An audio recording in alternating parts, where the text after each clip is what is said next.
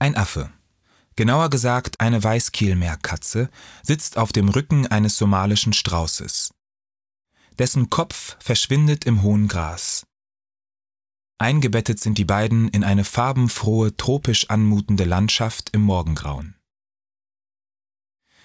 Das Werk reiht sich hier in eine Gruppe von Tiergemälden ein, die Armitages Naturbeobachtungen in Kenia widerspiegeln. Mit dem Skizzenblock ausgestattet, fängt er seine Eindrücke direkt in der Natur ein. Die Gemälde entstehen dann mit zeitlichem und räumlichem Abstand in seinem Atelier in London. Lange hat Armitage nach einem für ihn passenden Malgrund jenseits der klassischen Leinwand gesucht. Auf einem Touristenmarkt in Nairobi wurde er fündig. Dort entdeckte er Tischsets aus einem dünnen, natürlichen Material, Lubugo. Es handelt sich dabei um die Baumrinde der Natalfeige. Die Tradition der Rindentuchherstellung stammt ursprünglich aus Uganda. Seit Jahrhunderten, lange bevor man in Ostafrika Baumwolle kannte, wird dort die Rinde der Natalfeige in einem ausgeklügelten Handwerksprozess zu Rindentuch verarbeitet. Sie werden später in der Ausstellung die Gelegenheit haben, den ganzen Prozess in einem Film zu verfolgen. Für das Volk der Buganda hat der Stoff eine religiöse Bedeutung.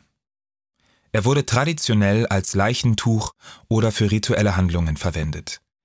Mittlerweile werden aber auch Kleidungsstücke, Taschen oder Wandbekleidungen daraus hergestellt und als Souvenirartikel vertrieben. Armitage verwendet Lubugo, um sein Werk in der ostafrikanischen Tradition zu verorten.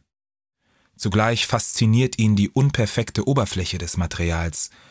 Bei einem näheren Blick auf seine Werke wird ihnen auffallen, dass die Oberflächen seiner Bilder häufig Unregelmäßigkeiten, teilweise sogar Risse oder Löcher aufweisen. Häufig sind auch die Nähte zu sehen, die mehrere Lubugo-Stücke verbinden. Auf diese Besonderheiten der Textur reagiert Armitage auch in der Komposition seiner Werke.